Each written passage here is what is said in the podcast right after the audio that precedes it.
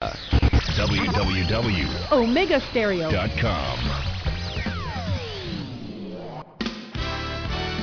La mejor franja informativa matutina inicia a partir de este momento con un análisis completo del acontecer nacional e internacional. Noticiero Omega Estéreo.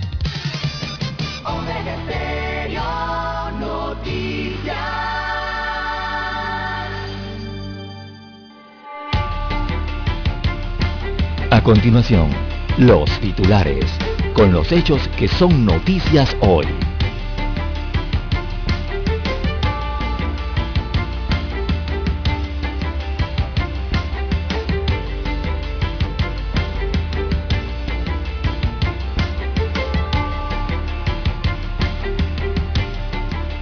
44 millones para hospedar policías en la pandemia. El ministro de Seguridad considera un éxito los 15 meses del plan de acuartelamiento general de la fuerza pública. Caraballo pide apoyo para combatir el crimen.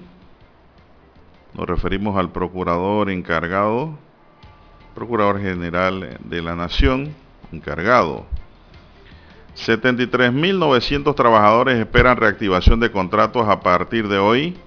Empresas con problemas de liquidez y empleados desgastados económicamente tienen un reloj en contra. La suspensión de contrato por la pandemia llega a su fin hoy oficialmente. Fármaco contra la COVID-19 podría producirse de forma genérica, dice científico panameño. También tenemos que la última oportunidad en el COP26, es decir, en la conferencia del cambio climático. ¿Se pone orden o nos acabamos todos? También tenemos que hay abandono en las infraestructuras de la Caja de Seguro Social. Por ejemplo, se cita el aparcadero de la JJ Vallarino, que es un edificio a medio palo, es decir, no terminado, que ha quedado ahí en la desidia. Y así como esa instalación hay muchas otras. Ministerio Público evalúa si investigará denuncia de Sedalice, si tiene fundamento o no. También tenemos que, dice López, espero que Cortizo sea consecuente con el apoyo que necesitamos los venezolanos. Nos referimos a Leopoldo López, líder opositor venezolano que está refugiado en España. Analizan la calidad de vida de los panameños. Bueno, esto se ha venido diciendo hace mucho tiempo y no pasa nada. La Cámara de Comercio, Industrias y Agricultura de Panamá creó Panamá, cuéntame, un observatorio que mide la calidad de vida de los panameños entendida como el grado de bienestar integral. creo que no hay que medir mucho. Eh, un puñadito de panameños es lo que están muy bien y el resto pues muy mal. Muy mal. Aquí no hay mucho que medir. Que consideren que los pobres no cuentan, ya esos otros 500 pesos. Pero sí, la pobreza cada día crece más. También tenemos en octubre el crimen organizado hizo de las suyas, creó un mes de terror, 45 muertos por balas en la ciudad y en el resto del país. Bien amigos y amigas, estos son solamente titulares. En breve regresaremos con los detalles de estas y otras noticias. Estos fueron nuestros titulares de hoy. En breve regresamos. 7.30 AM Infoanálisis, con entrevistas y análisis con los personajes que son noticia. La mejor franja informativa matutina está en los 107.3 FM de Omega Estéreo, cadena nacional. Omega Stereo tiene una nueva app. Descárgala en Play Store y App Store totalmente gratis. Escucha Omega Stereo las 24 horas donde estés con nuestra nueva app.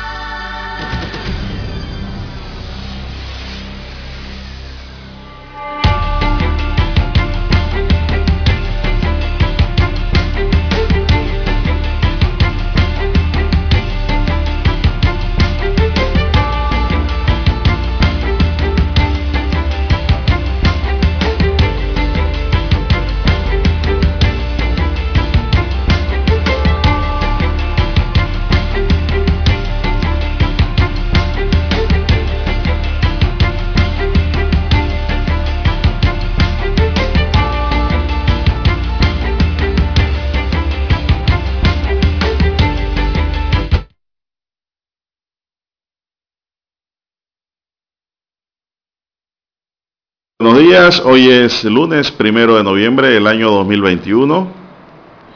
Daniel Auce está en el tablero de controles y un servidor Juan de Dios Hernández Sanjur les saluda en esta mañana de lunes. Iniciamos la jornada como todos los días con fe y devoción agradeciendo a Dios Todopoderoso por esa oportunidad que nos brinda de poder compartir una nueva mañana y de esta forma llegar hacia sus hogares, acompañarles en su trabajo, en su vehículo, donde quiera que usted se encuentre a esta hora de la madrugada Así es, pedimos para todos salud, divino tesoro, seguridad y protección, sabiduría y mucha fe. Elementos esenciales para un mejor vivir. Mi línea directa de comunicación es el doble seis catorce catorce cuarenta y cinco. Allí me pueden escribir doble seis catorce catorce cuarenta y cinco. Señoras y señores, muy buenos días. Bueno, iniciamos un nuevo mes, el llamado así conocido también por todos los panameños como el mes de la patria, ¿verdad? Hoy es primero de noviembre y de inmediato pues vamos a entrar en lo que es las noticias en sí, amigos y amigas. Bien, tenemos para hoy que fármacos Molnupiravir contra la COVID-19 se podrá fabricar de manera genérica, dice la información que tengo aquí a mano. Y es que la farmacéutica Mer y Rigenbach Biotherapies firmó un acuerdo de licencia libre con el Fondo de Patentes de Medicamentos respaldado por Naciones Unidas que permitirá fabricar versiones genéricas del medicamento molnupiravir contra la enfermedad COVID-19 en varios países. El antiviral oral está en evaluación para obtener la autorización de uso de emergencia de, los, de las agencias regulatorias como la Administración de Alimentos y Medicamentos de Estados Unidos y la Agencia Europea de Medicamentos. Una vez aprobado dicho permiso, se permitirá la producción libre de fármacos a los fabricantes seleccionados en 105 países del mundo con ingresos bajos y medios. El medicamento ha demostrado que reduce en 50% el riesgo de hospitalización y de que la enfermedad se agrave en pacientes con COVID-19 leve, moderado.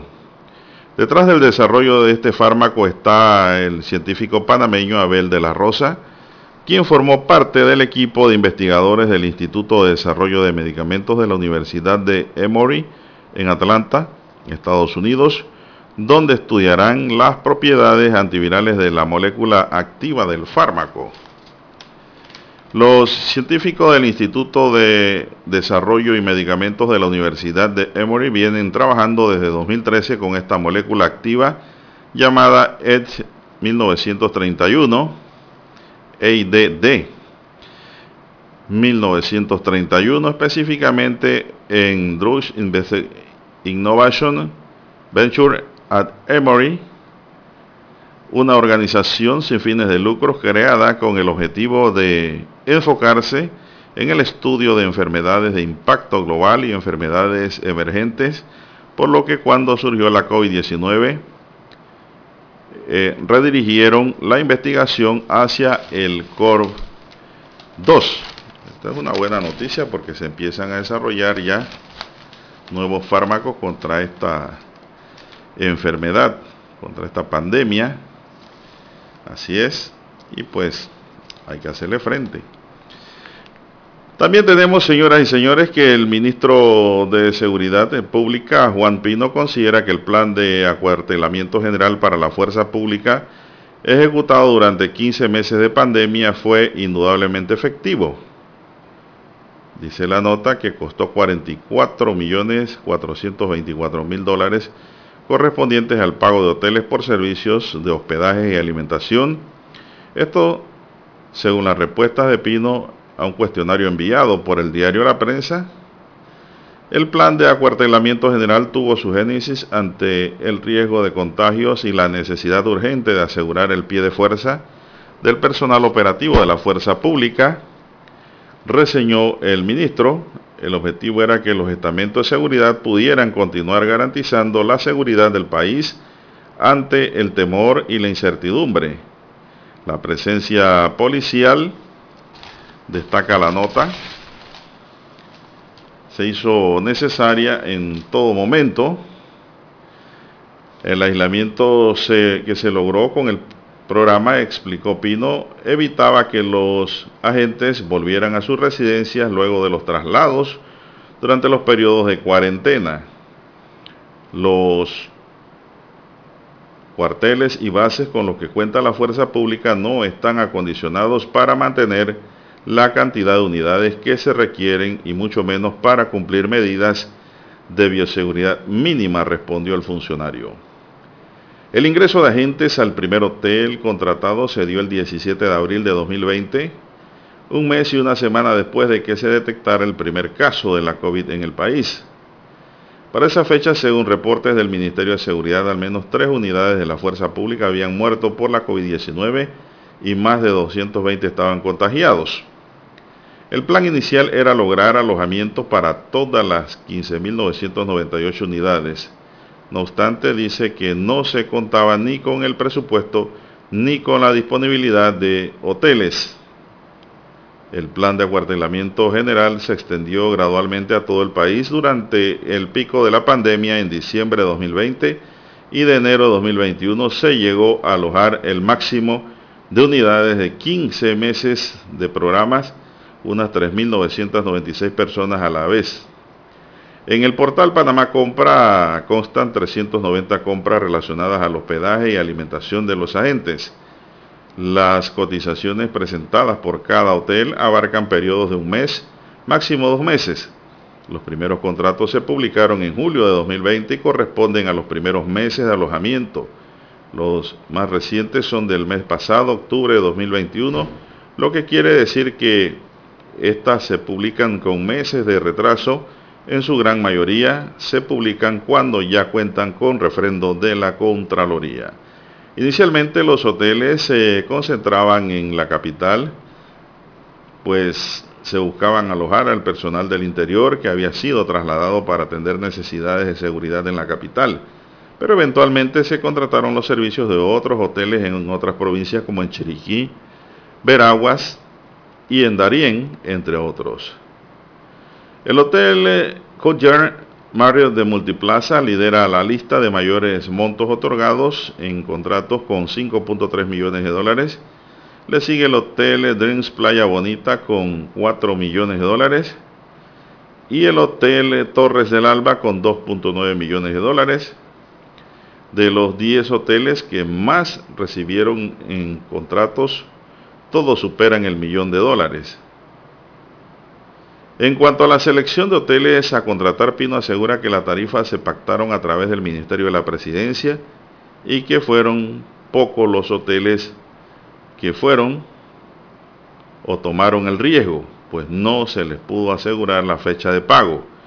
Las tarifas tienen un promedio de unos 35 dólares la noche por persona. Ese es el promedio el ministro calificó el programa como exitoso y asegura que permitió mantener más policías en las calles. Además dijo que el programa contribuyó directamente a mantener alta la moral del personal. A la fecha, al menos 50 miembros de la fuerza pública han muerto por la COVID-19. Los estamentos de seguridad fueron de los primeros grupos en ser vacunados justo después del personal de salud. Bueno, lo que ha dicho el ministro aquí es de que el Ministerio de Seguridad no ha contratado nada ni a nadie, sino que todo se hizo a través del Ministerio de la Presidencia y que a los hoteles se le dijeron que no había seguridad en la fecha del pago, pero que sí se les iba a pagar. El que aceptó pues tiene ahora por cobrar y eso es parte del negocio. El que no aceptó, que quería la plata de una vez, no le llegó nada. Así es. El que tiene donde cobrar, el que tiene clientes que le deben, créame que no le va a ir mala. Lo triste es no tener a quién cobrarle, Dani. Así sí, no, no funciona. Por eso es que existe el crédito. El crédito es un mecanismo de comercio, es un mecanismo de hacer negocios. Bueno, vamos a hacer una pausa, Dani, para ver aquí cómo nos conectamos allá con César. Noticiero Omega Estéreo. La mejor franja informativa matutina está en los 107.3 FM de Omega Estéreo. 5.30 AM. Noticiero Omega Estéreo. Presenta los hechos nacionales e internacionales más relevantes del día. 7.30 AM. Infoanálisis. Con entrevistas y análisis con los personajes que son noticia. De 8 y 30 a 9 y 30 de la mañana. Sin rodeos con Álvaro Alvarado, de lunes a viernes, por Omega Estéreo.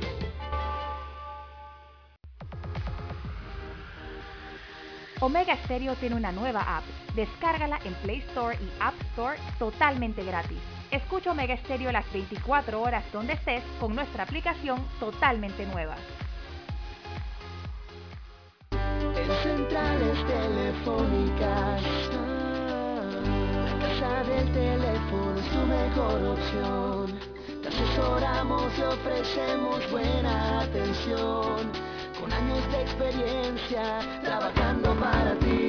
La casa del teléfono, ubicados en ya Brasil y lista hermosa. La casa del teléfono, líder de telecomunicaciones. La casa del teléfono,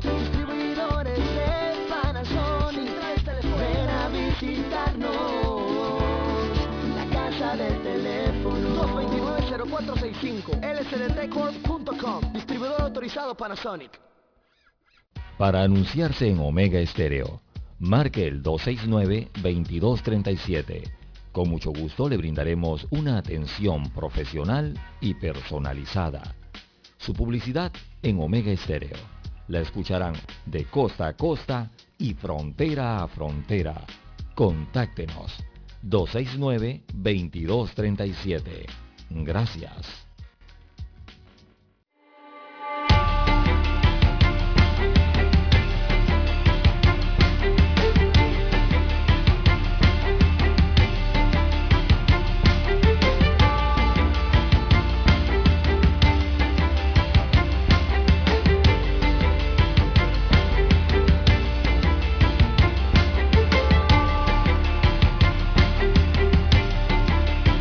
Bien, señoras y señores, seguimos. Buenos días, don César. ¿Cómo está usted? ¿Se escucha?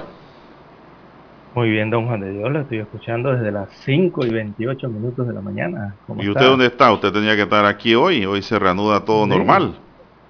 Sí, hoy estamos vía remota a través del Zoom en provincia de Coclé. Bueno, vamos a seguir con más noticias. No le estoy escuchando bien. Tiene que subir su volumen allá. Una penita le escucho ahí un susurro. O el auricular. no le escucho nada en el audio de allá.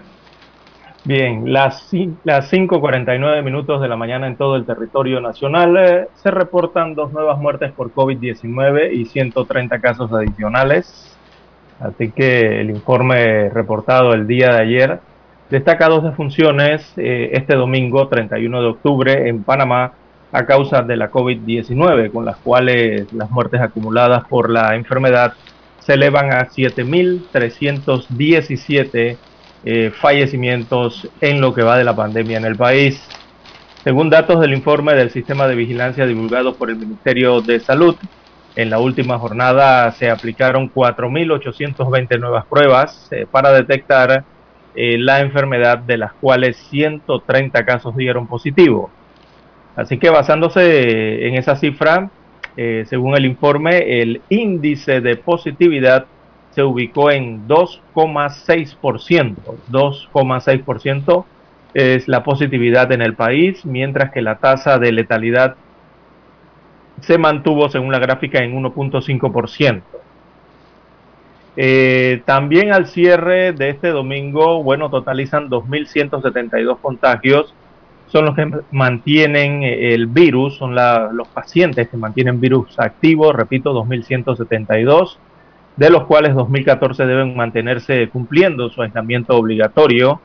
Eh, ahí hay 1.930 que están en sus casas, en sus residencias, en sus fincas, es decir, cumpliendo eh, aislamiento domiciliario y hay 84 personas hospitalizadas en hoteles, hoteles precisamente convertidos en eso, ¿no? En hospitales. Eh, de los casos activos, 158 pacientes eh, han requerido hospitalización. De esos, 124 se mantienen recluidos en salas regulares, o sea, tienen COVID moderado, 124 pacientes, y 34 son los que están en las unidades de cuidados intensivos. En la conocida UCI hay 34 pacientes con COVID eh, complicado COVID grave en este momento en los diferentes hospitales, perdón, a nivel nacional. Así que en Panamá los, eh, veamos la cifra total acumulada, los casos confirmados acumulados se elevan a 472.664, de los cuales 463.175 pacientes han logrado superar la enfermedad. Así están las cifras eh, del COVID-19 a nivel nacional. También en el Aeropuerto Internacional de Tocumen eh, se han logrado detectar 1.860 casos confirmados en esta terminal aérea internacional de entrada y salida eh, del país. esto desde que reactivó sus operaciones. Así que tan solo esta semana mm, es decir, desde el 12 de octubre al 30 de octubre se detectaron tres casos positivos. Tan solo ayer sábado ingresaron al país 3.727 pasajeros en Tocumen y allí se realizaron 135 pruebas sin que se detectara ningún caso positivo, por lo menos en esta puerta de entrada del país. Así que eso es positivo, que no se detectaran casos positivos de COVID-19 en el aeropuerto. También el PAI, que es el Programa Ampliado de Inmunizaciones, eh, su informe precisa que se han aplicado un total de 5.820.422 dosis de las vacunas contra la COVID-19. Eh, destaca que 3.041.498 son primeras dosis y 2.677.038 vacunas son segundas dosis. Esos 2.677.038 es la cantidad de habitantes que han sido vacunados eh, por esta enfermedad en el país. Así que eso representa un 88% de la población meta a partir de los 12 años de edad en adelante. Recordemos que está oficializada la vacunación en Panamá. Y bueno, eh, en primeras dosis dice, se han aplicado el, veamos, ya se han aplicado en primeras dosis de la vacuna contra el COVID-19 88% de la población y 77% cuenta entonces con el esquema, esquema completo de vacunación.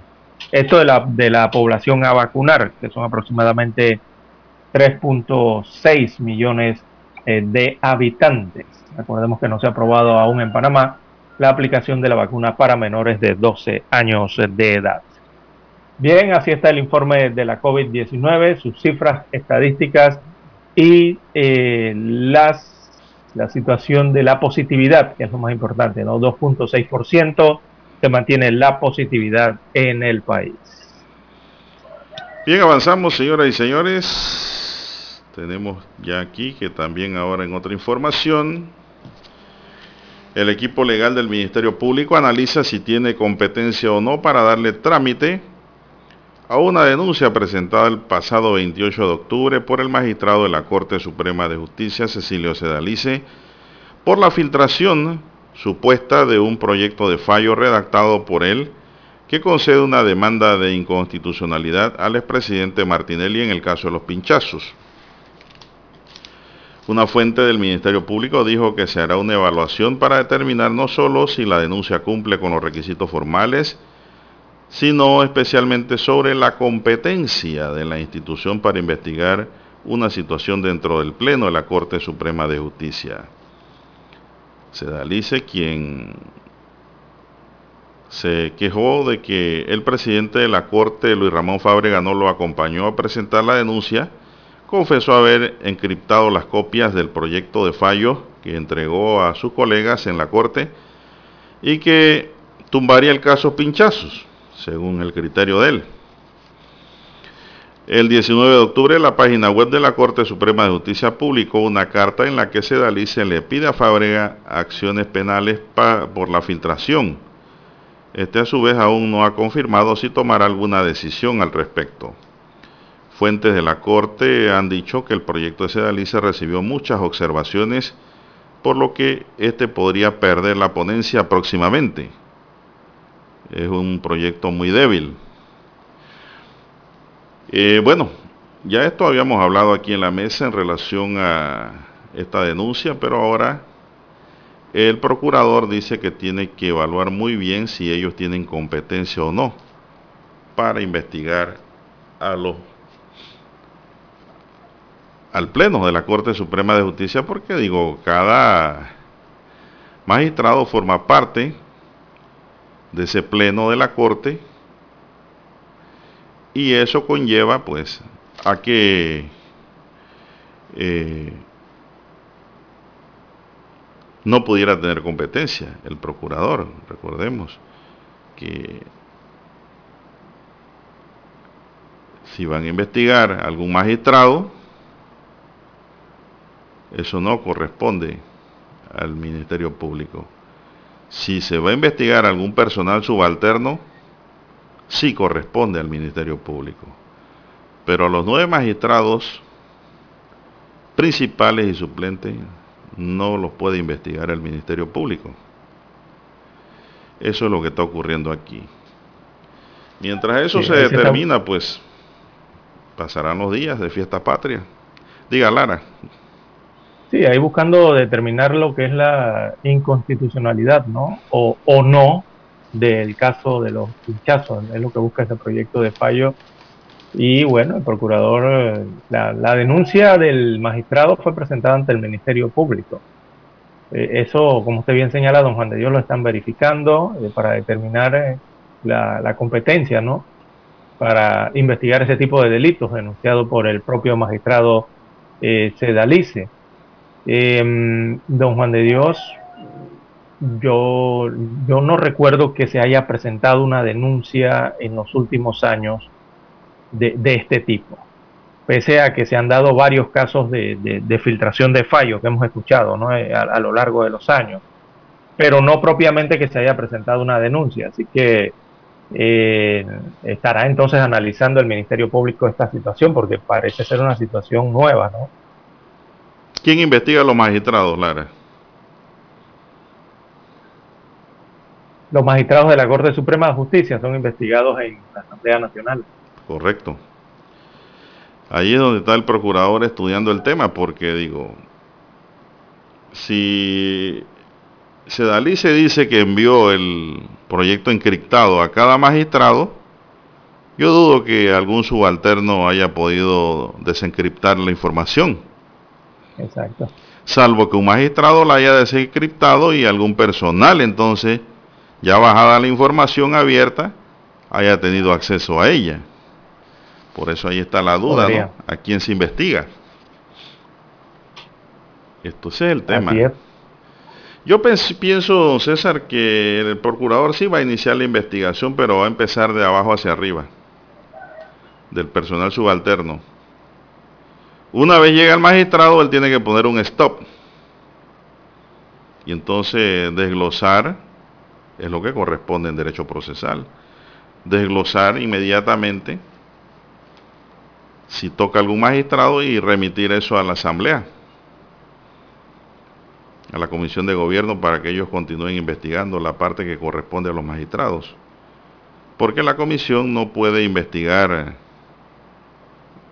eh, pero no es ni la de gobierno, bueno, sí debe llegar allí, Lara, eh, allí debe llegar la, denuncia. La de, sí, sí. Ahí, entonces, de credenciales, de, gobierno y credenciales. Eh, no, eh, la Comisión de Gobierno es Gobierno y Asuntos Constitucionales. La credencial es otra. No, llega la de gobierno, creo. Exacto. Y ahí entonces ven para dónde coge eso. Si crean una subcomisión para investigar qué es lo que se estila hacer, ¿verdad? Para que ellos rindan un informe en determinado tiempo. Y el Ministerio Público pues continúa con la investigación con aquel personal que no es magistrado que es lo que le corresponde porque eh, la Asamblea no tiene competencia para investigar a los funcionarios que no sean magistrados. Es lo que yo creo que va a ocurrir allí. Si Caraballo, el procurador, empieza la investigación y no encuentra vínculo con ningún magistrado, sigue su investigación completa él y no envía nada a ningún lado. También puede ocurrir eso. También puede ocurrir. Y si encuentran algún ex magistrado ya que porque en enero se van dos, ¿cuántos se van en Lara? Eh, entonces ya pierde competencia también la Asamblea para esa investigación y continúa la investigación con el procurador. Son salidas y caminos, pero el procurador dice que tiene que hacerlo con calma porque esto él quiere hacer un buen trabajo, ¿no? Lógicamente. Bien, eso es lo que allí corresponde. Vamos a hacer una pausa. El reloj está diciendo que son las 10, 20 minutos de la noche. El reloj de Omega Estéreo, es la hora. Vamos a hacer una pausa para escuchar nuestro himno nacional.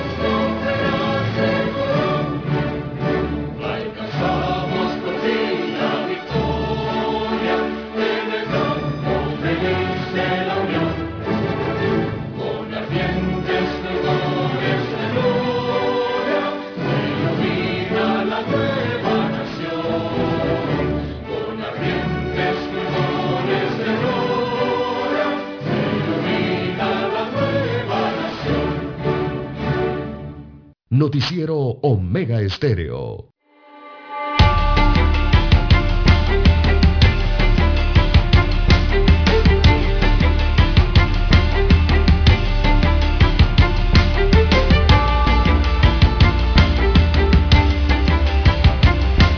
Bien, continuamos amigos y amigas con más noticias. Bueno, Lara se quedó su equipo anoche, ¿ah? ¿eh? sí. Se quedó su equipo, perdió con los tortugueros. Así que pasan a semifinal, pues Bocas del Toro. Y se queda la leña roja. Esa es la nota que tenemos aquí porque me estaban preguntando cómo quedó el juego. Allá unos paisanos suyos de Cocle que parece que se tuvieron que acostar bien temprano. Pero esa es la... Esa es la nota de hoy en el béisbol mayor. Bien, seguimos con más noticias, amigos y amigas, en esta mañana informativa. aquí en Omega Estéreo, cubriendo todo el país. Mi línea directa de comunicación es el WhatsApp doble seis 14 14 45. César Lara está en el Twitter. Lara, ¿cuál es su cuenta?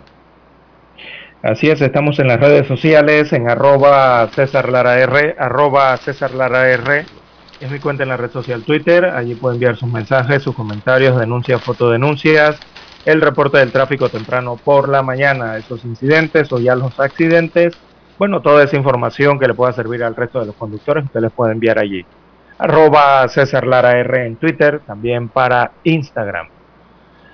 Bien, don Juan de Dios, Hoy es primero de noviembre del año 2021 y desde hoy se reactivan 73.900 contratos de trabajo.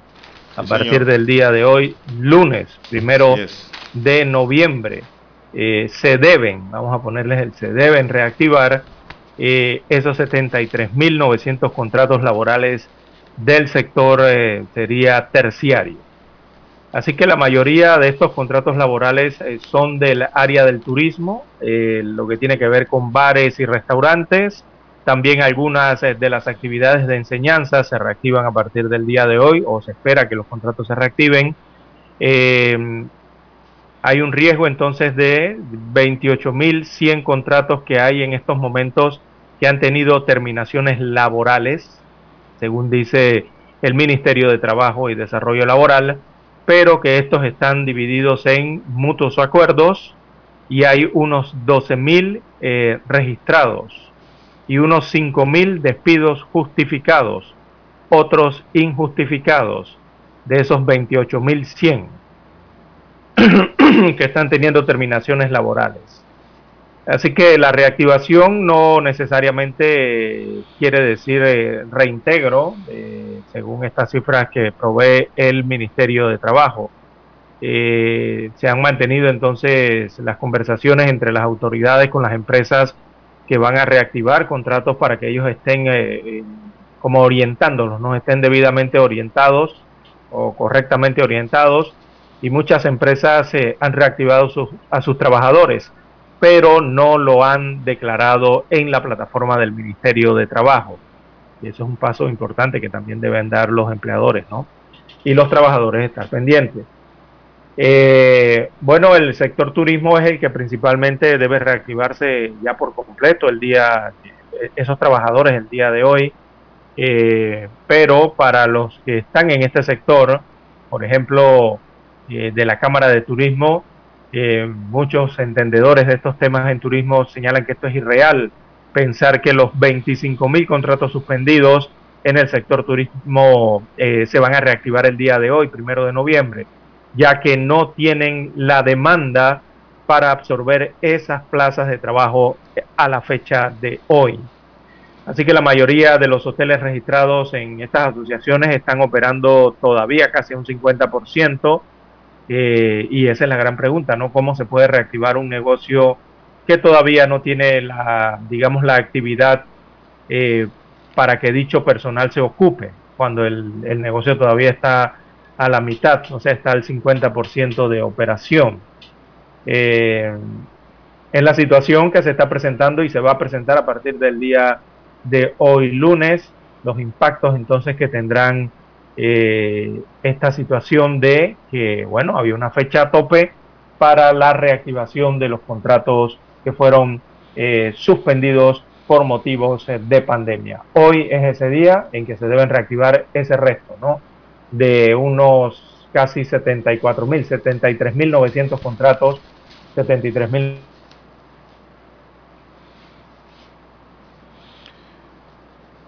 Bien, ¿Qué le pasó a don César en el audio? Bueno, sobre esta temática, pues indudablemente que hay una situación bastante preocupante, tanto para los trabajadores como para los empleadores,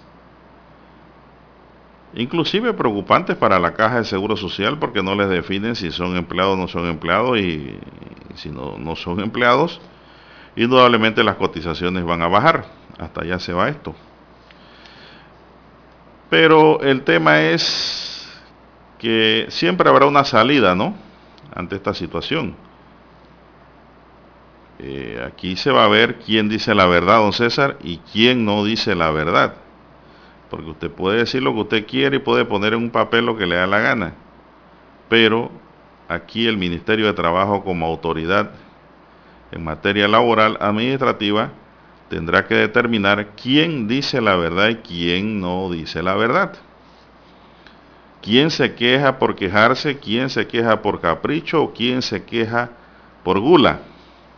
Todas estas cosas pueden ocurrir. En ese sentido, pues eh, vamos a explicarle algunas cosas que pueden ocurrir o deben ocurrir y qué dice la norma al respecto. Vamos a una pausa y volvemos. ¡Ey, se cayó! Omega Stereo tiene una nueva app. Descárgala en Play Store y App Store totalmente gratis. Escucha Omega Stereo las 24 horas donde estés con nuestra aplicación 100% renovada.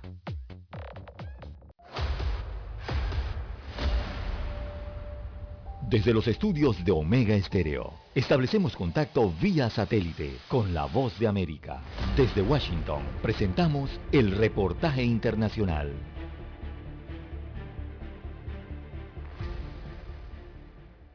El gobierno de Joe Biden continúa sumando críticas de organizaciones y la sociedad civil sobre el creciente número de deportaciones en la frontera sur con México, donde a diario miles de migrantes tratan de ingresar a Estados Unidos en busca de asilo. En el año fiscal de octubre 2020 a septiembre de este año se registraron casi 2 millones de detenciones por parte de las autoridades fronterizas de Estados Unidos a lo largo de los más de 3.000 kilómetros que separan el país de México. Esta es la mayor cantidad jamás registrada, lo que evidencia la crisis de inmigración sin precedentes que enfrenta el actual gobierno. Ante la elevada afluencia de personas que tratan de cruzar la línea fronteriza, la administración Biden continúa aplicando el controvertido Título 42, una medida instaurada por el expresidente Donald Trump y aplicada en el marco de la pandemia del COVID-19 que permite a las autoridades expulsar de inmediato a los migrantes que ingresen a territorio estadounidense.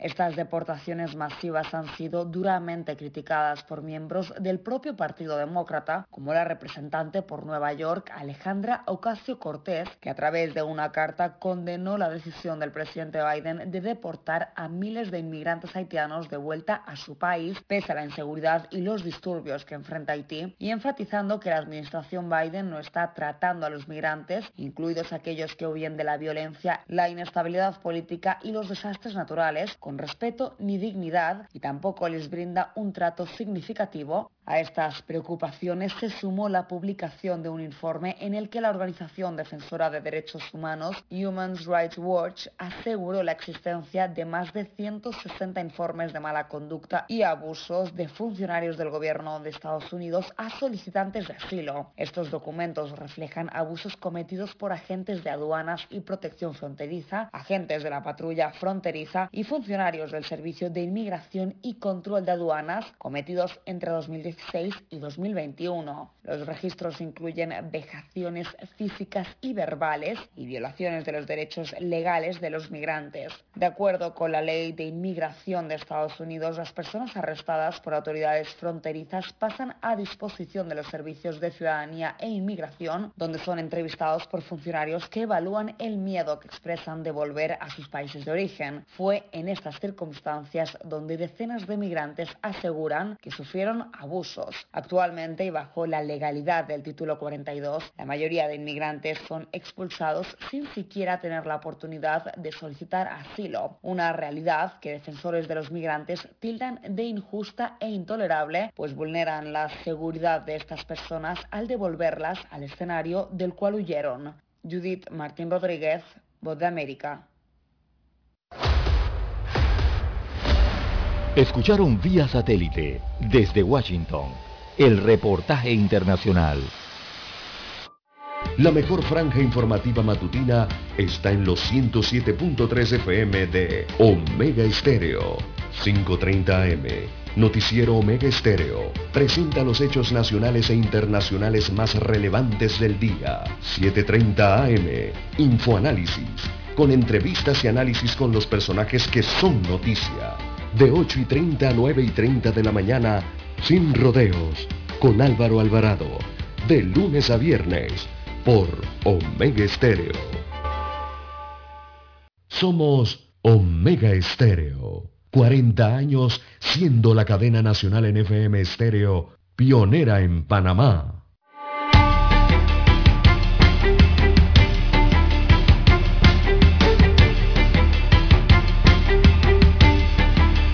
Bien, son las 6:17 minutos, amigos y amigas. Estamos con el tema este de la reactivación de contratos, las posibilidades, las dificultades y la situación en que se encuentran pues muchas micro y pequeñas empresas sobre todo, ¿no? Y el área hotelera, que es la que ha sufrido los embates más fuertes de la COVID-19, lógicamente porque no hay turistas. Si no hay turistas no hay chimenea.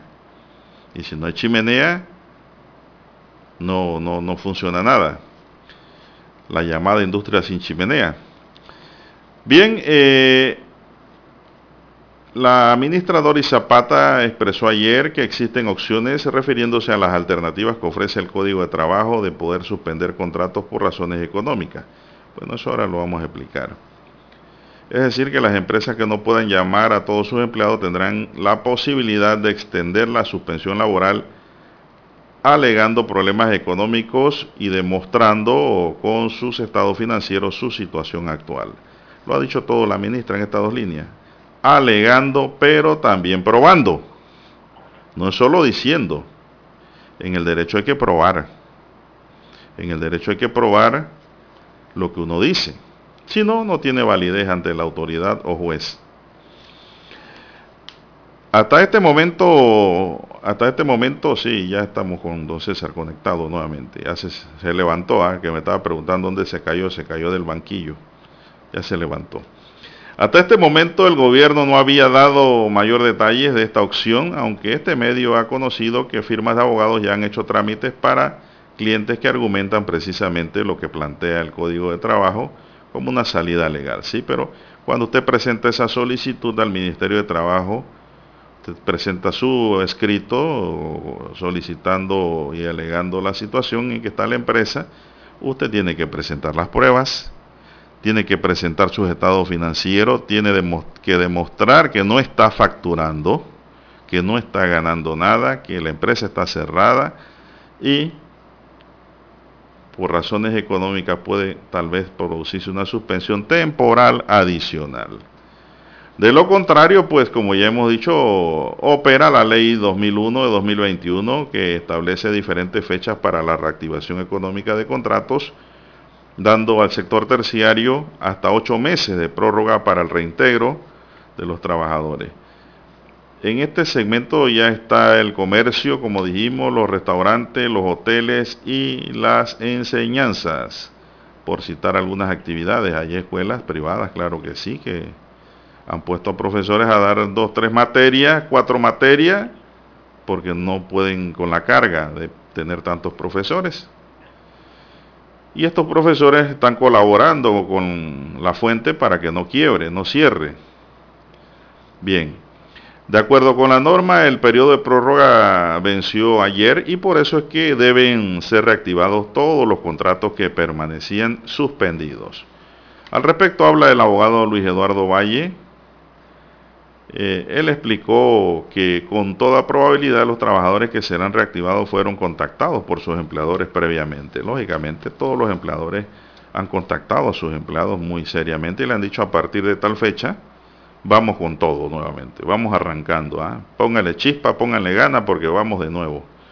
Eso lo han hecho la mayoría de los reactivantes, los patronos que eh, han reactivado contratos. No obstante, lo que se espera es que en las puertas de las empresas y negocios se encuentren todos los que han pasado por el calvario desde la suspensión temporal, hayan o no ha sido llamado, porque el que no ha sido llamado también tiene que ir a su empresa. ¿eh? No se quede en casa esperando que, que lo llamen. Preséntese para que se tome una decisión al respecto. Valle recordó que el artículo 18 de la ley 2001 detalla que se considera como un despido verbal injustificado la negativa u omisión del empleador que impide el reintegro de un colaborador a su puesto de trabajo. Entonces, en estos casos, el trabajador tendría derecho a demandar un despido injustificado ante los tribunales para obtener su respectiva indemnización y hasta tres meses de salarios caídos.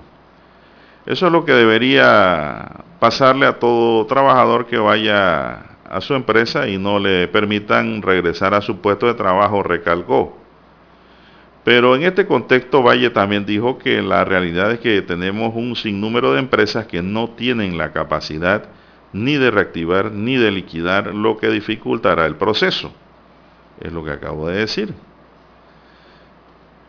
Eh, ¿Qué pasa entonces en estos casos? Se preguntan los oyentes. Bueno, la opción es intentar negociar un mutuo acuerdo, que es lo que han hecho muchas empresas con sus trabajadores que no, no requieren pues la mano de obra, porque no hay el movimiento económico que había antes de la pandemia. No se pueden hacer acuerdos de pagos que vayan más allá de ocho meses también, a eso hay que estar claro. Usted va a llegar a un mutuo acuerdo, usted tiene que pagar ese mutuo acuerdo en letras que lleguen hasta ocho meses. Y el pago mínimo no puede ser menor al salario que devengaba la persona. Todo eso es importante. ¿eh? En ese mutuo acuerdo no van a decir que le van a dar 25 dólares por quincena. No, no, no puede ser menor. Y debe concretarse sin, sin eh, circunscribirse en ocho meses de plazo. Esto se traduce en pagar planilla, lo que tampoco es sostenible si el problema es de liquidez en la empresa. Por otro lado, pues eh, consultado el abogado Valle dice que existe la opción establecida en el Código de Trabajo. El artículo 199 establece que se puede suspender la relación de trabajo por razones económicas, que no es el mismo argumento de la pandemia y el estado de emergencia. De ser así, la empresa presenta al Ministerio de Trabajo la sustentación de las razones económicas en su escrito y, sustento financieros, ¿no? Las pruebas, que es lo elemental en todo proceso y toda solicitud. Todo lo que valide, valide la estrechez económica de la empresa. Se emite una providencia que se le debe notificar a cada uno de los trabajadores sobre la condición se adiciona un periodo para presentar objeciones por parte del trabajador, lógicamente, y luego el Ministerio de Trabajo se pronuncia al respecto. En estos casos se puede aprobar la suspensión laboral por un mes y máximo por cinco meses, es decir, hasta marzo de 2022, precisó Valle, pero debidamente probado. ¿ah?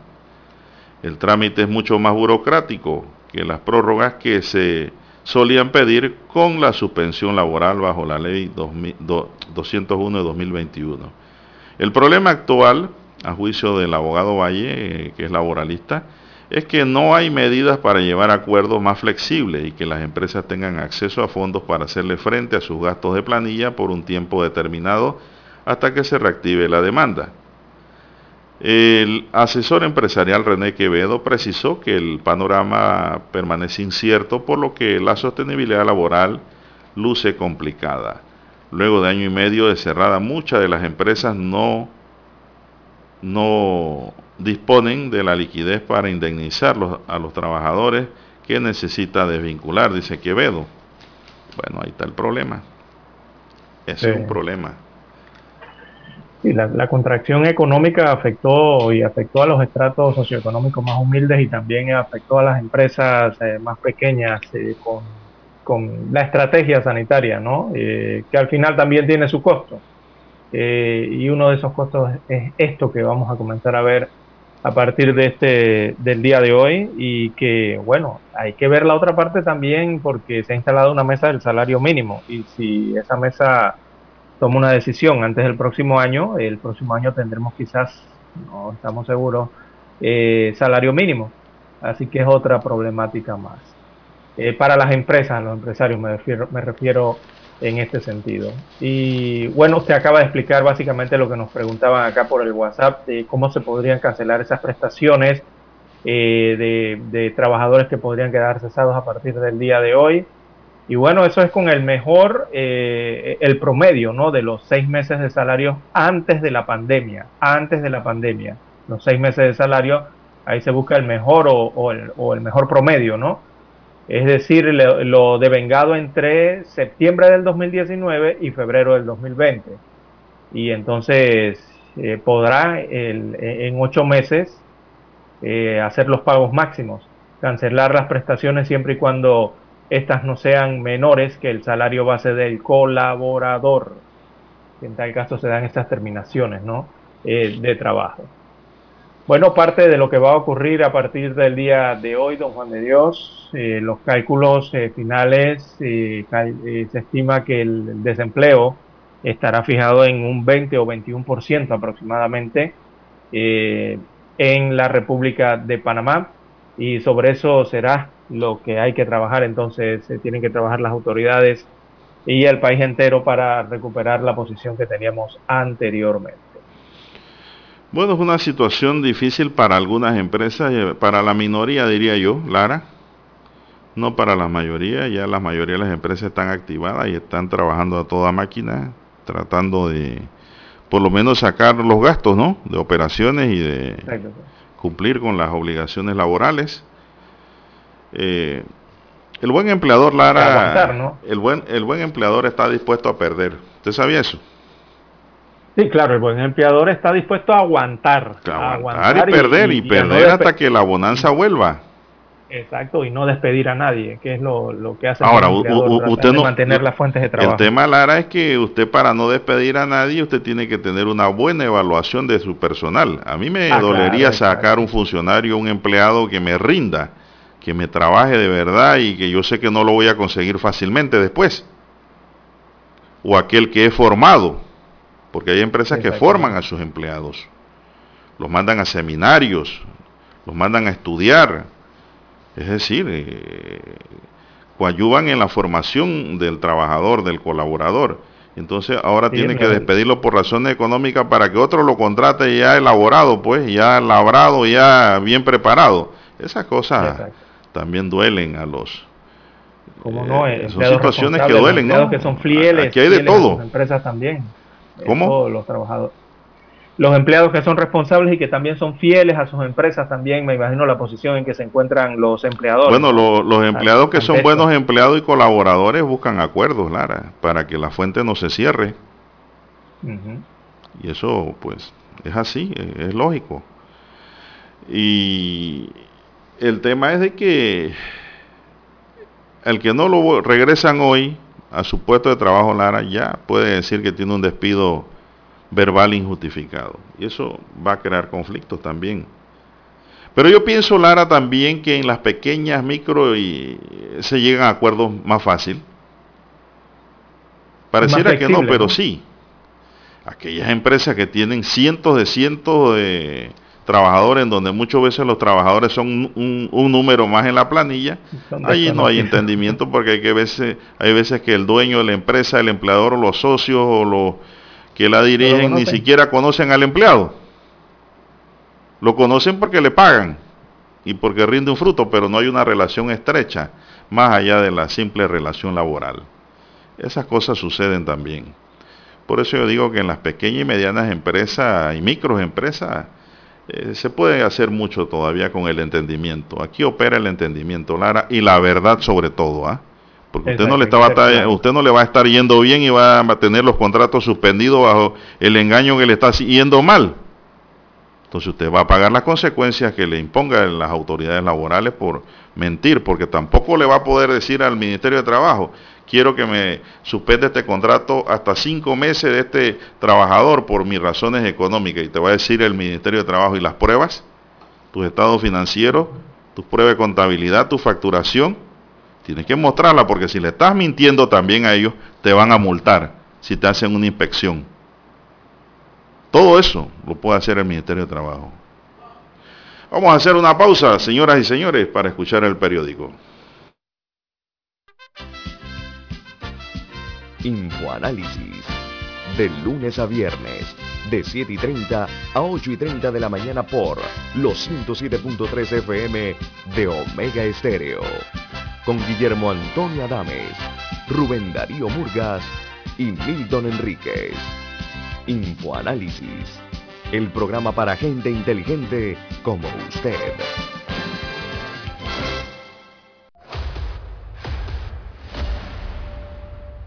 Desde los estudios de Omega Estéreo, establecemos contacto vía satélite con la voz de América.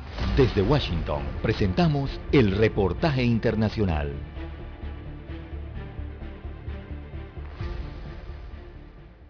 En España, como en muchos otros países, la pandemia ha devastado la industria del turismo y las empleadas de limpieza en los hoteles, muchas de ellas migrantes, han estado entre las más afectadas. El cierre de hoteles dejó en la calle a miles de mujeres que hacían este trabajo. Miriam Suárez, originaria de Ecuador, es parte del sindicato conocido como las Kellys y dijo a La Voz de América. Es un trabajo feminizado. La mayor parte son mujeres, mujeres que están divorciadas, mujeres con cargas familiares, mujeres viudas que mujeres que son ellas las que llevan el sustento a sus casas. Entonces estamos hablando de colectivos vulnerables. El gobierno de España ha brindado apoyo financiero a los trabajadores de empresas que se han visto obligadas a cerrar, pero los trabajadores subcontratados no han recibido ninguna ayuda.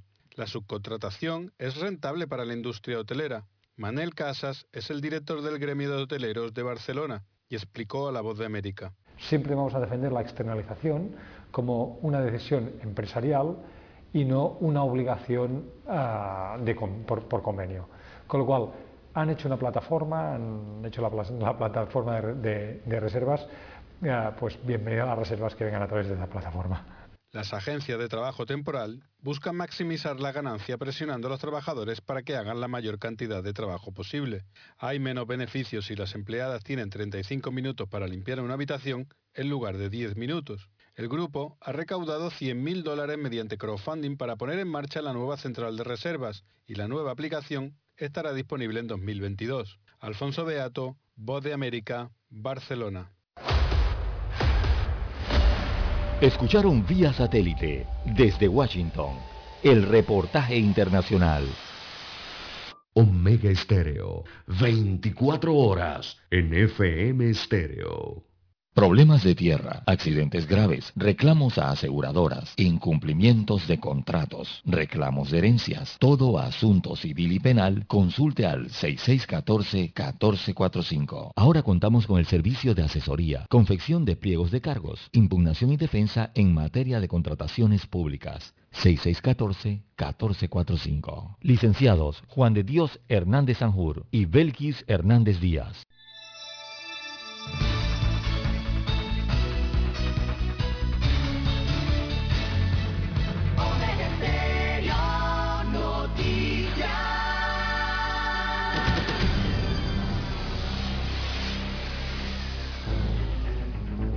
Las noticias impresas en tinta sobre papel. Con ustedes. Escuchando el periódico. Los titulares de las primeras planas de los diarios estándares de circulación en Panamá.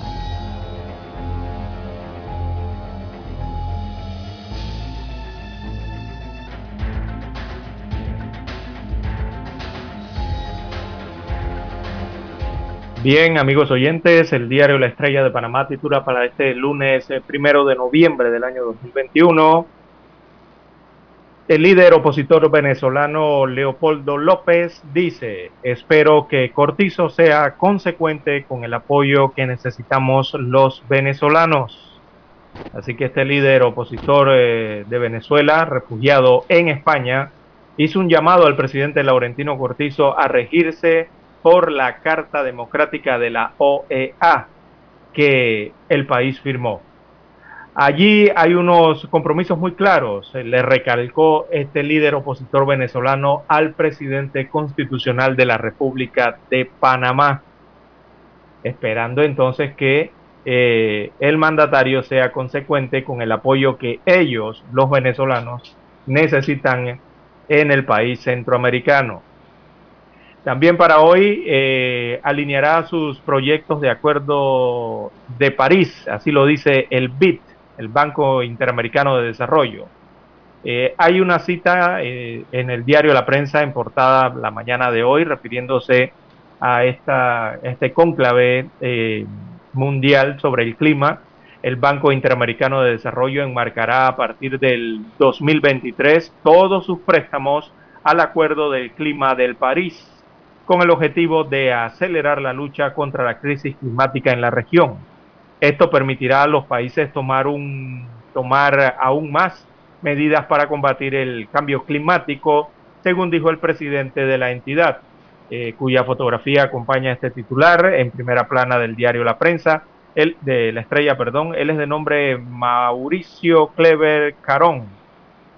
Él es el presidente del BID, abro comillas, le cito, en América Latina y el Caribe estamos yendo más allá del Acuerdo de París para hacer un aún más por la región con un plan de acción y métricas de éxito, según dijo el presidente del Banco Interamericano de Desarrollo. En otro de los títulos eh, de portada de primera plana del diario La Estrella de Panamá, eh, las catedrales del país se alzan como símbolos valiosos para el turismo religioso. También analizan la calidad de vida de los panameños, esto en el tema de bienes y servicios. Y lo ha analizado la Cámara de Comercio, Industrias y Agricultura de Panamá. Ellos crearon, crearon Panamá y Cuéntame. Así es, un observatorio que mide la calidad de vida de los panameños entendida eh, como el grado de bienestar, de bienestar integral, destaca aquí la estrella de Panamá. También un sólido desempeño económico, el país recibió una calificación de BAA2 con perspectiva estable en el último análisis. Este es un análisis anual que entrega el, la agencia de calificación de riesgo de crédito eh, Moody's eh, que describe el desempeño económico de Panamá como sólido y con una amplia estabilidad macroeconómica, reforzado por el papel clave del canal de, de Panamá. Así destaca la página de económicas del diario La Estrella de Panamá. También en los espectáculos, el uso armónico del desnudo. Eh, hay un reportaje especial de Aristides Ureña Ramos, maestro de la plástica panameña, presenta una tercera entrega sobre el desnudo en el arte su censura y su amplio reconocimiento como expresión de la belleza en el arte, minuciosamente estudiado por la academia. Eso está en la página 4B de la edición de hoy del diario La Estrella de Panamá. Veamos la fotografía principal del diario La Estrella de Panamá. Fue captada en el corregimiento de San Felipe, en Ciudad Capital.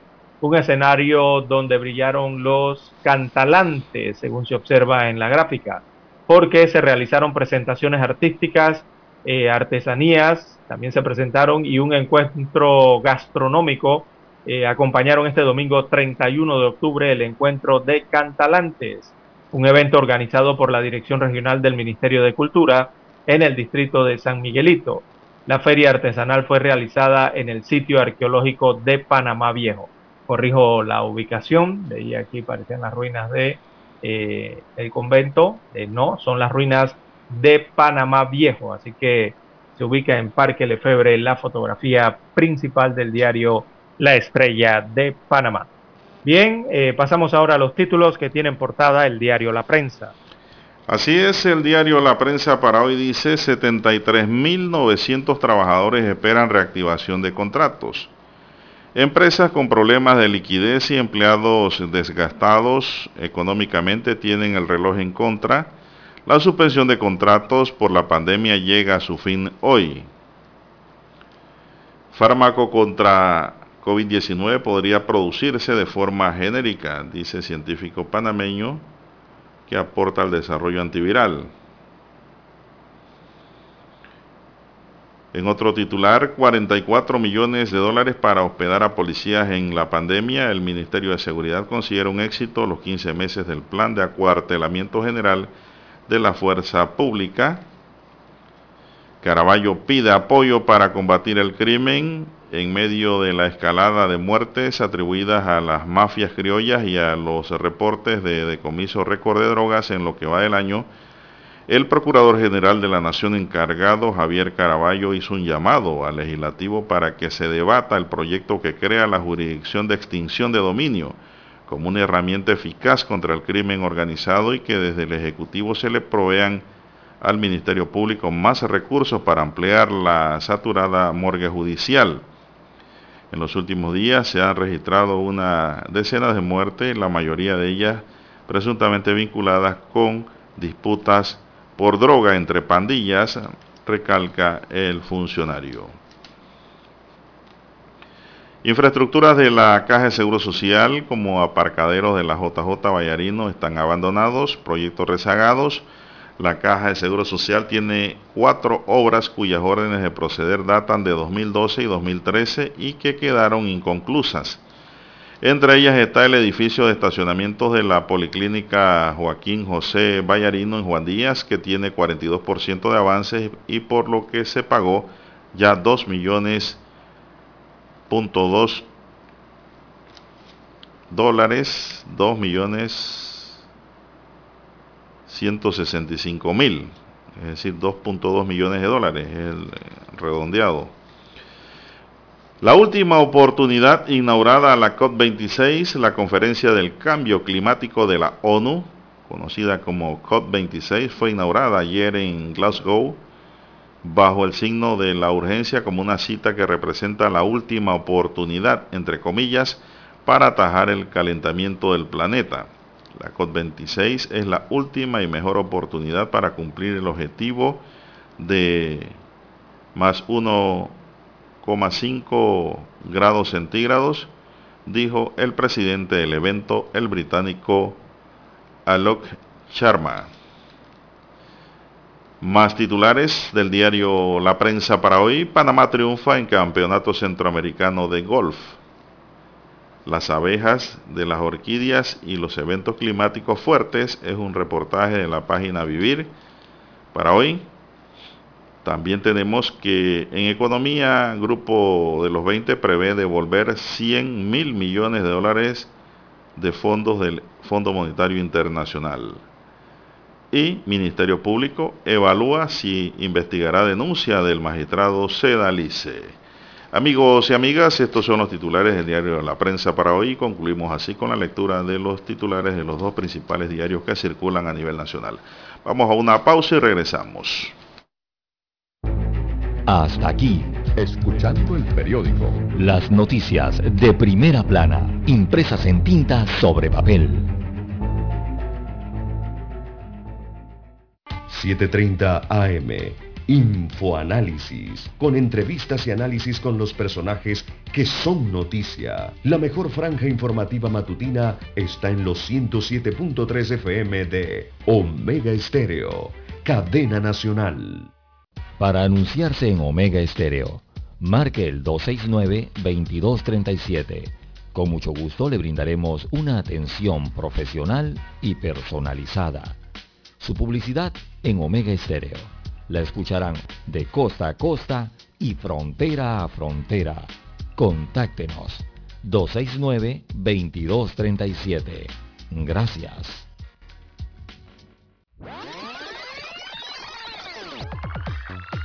Omega Stereo tiene una nueva app. Descárgala en Play Store y App Store totalmente gratis. Escucha Omega Stereo las 24 horas donde estés con nuestra nueva app.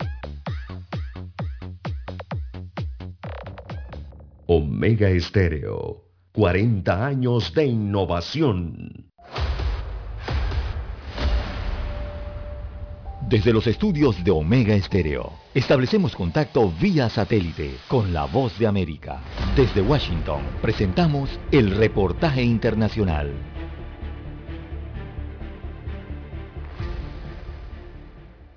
Ecuador es un país pequeño que se puede recorrer en solo cinco días con presupuestos convenientes, hoteles con bioseguridad y deliciosa gastronomía. Después del éxito de la vacunación en el sector turístico, ha empezado una recuperación que va en ascenso. El presidente de las cámaras de turismo de Ecuador, Holbach Muñetón, comenta sobre los lugares preferidos por extranjeros. 480 mil norteamericanos y 37 mil canadienses vienen al suelo ecuatoriano los norteamericanos y canadienses van es directo a Galápagos. Las cámaras de turismo han propuesto al gobierno otras alternativas para lograr mayores ingresos. Muñetón sugiere. Hacer de turismo es salud, casarte en la mitad del mundo, hacer películas en el Ecuador. El gobierno está impulsando el turismo en las comunidades indígenas del país. El ministro de Turismo, Niels Olsen, mantuvo una reunión con representantes del sector y prometió apoyo con líneas de crédito blandas. Con el producto crediticio que en las próximas semanas estaremos compartiendo con cada uno de ustedes en el territorio Las cámaras de turismo están pidiendo que se grabe con IVA cero a los visitantes, que se aplique deducibles para la declaración de impuesto a la renta para las empresas de este sector, que se declaren zonas francas. Con esto el país podría recuperar el Producto Interno Bruto del 2,2% que generaba en el 2019 antes de la pandemia. Ya se ha entregado un proyecto al presidente Lazo y al ministro de Turismo con 14 puntos. Giselle Jacome, Voz de América, Quito. Escucharon vía satélite desde Washington el reportaje internacional. Omega Estéreo, 24 horas en FM Estéreo. Es momento de adentrarnos al mar de la información. Este es el resultado de nuestra navegación por las noticias internacionales más importantes en este momento.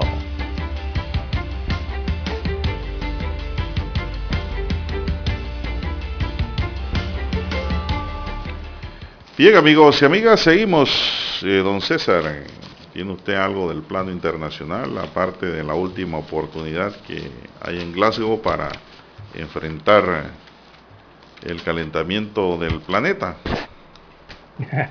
Casualmente esa es la principal noticia eh, para hoy, porque hoy inicia, ¿no? esta cumbre, en la, la, cumbre número 16 de, bueno, y la del B, la del G20, también la importancia de ese foro que tiene, ¿no? Esta cumbre internacional.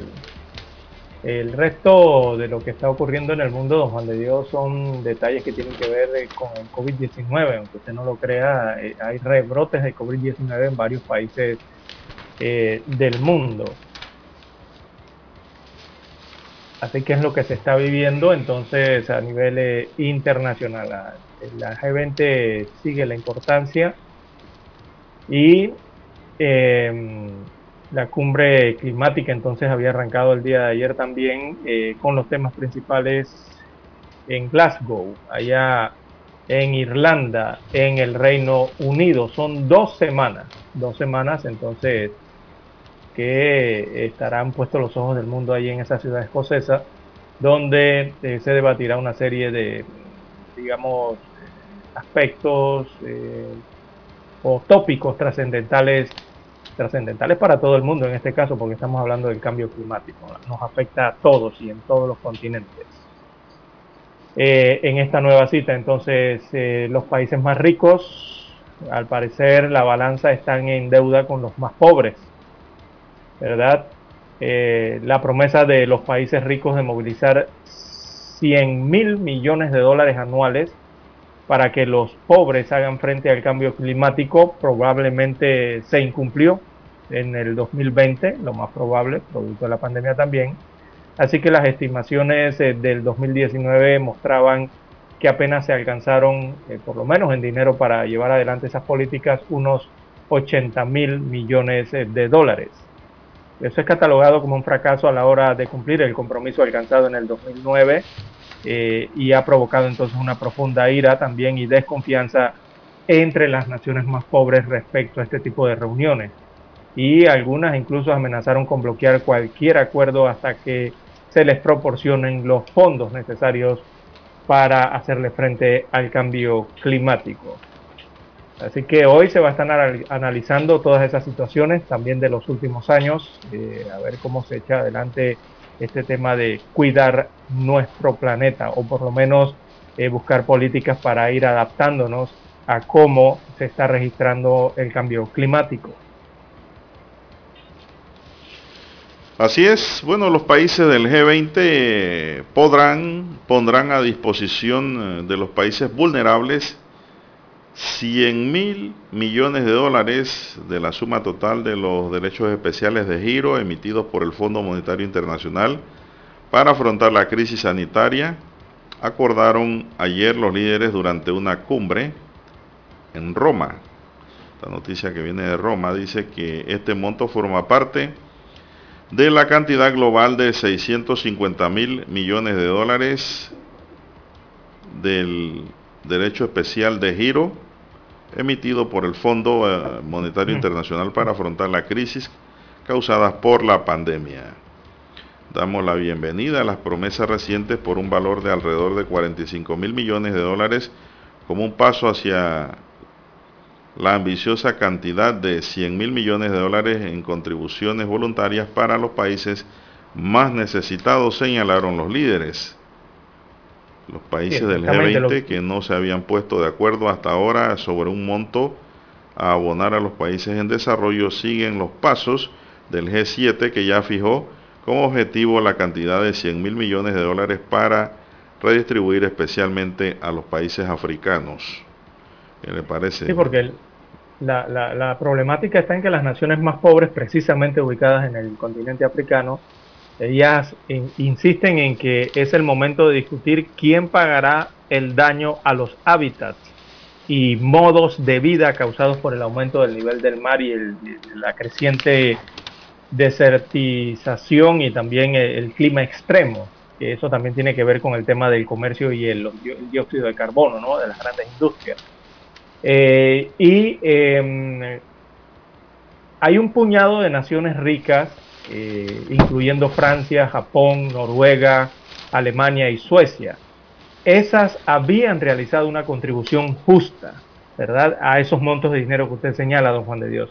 Esos habían cumplido, pero habían otras naciones como Estados Unidos de América, Australia y Canadá que se quedaron bastante cortos en cumplir esas metas ¿no? que se habían estipulado para este año 2021 y que para el 2021, desde el 2021 al 2025 entonces hablan de otros, hablan precisamente de esos 100 millones de dólares por año para abonar.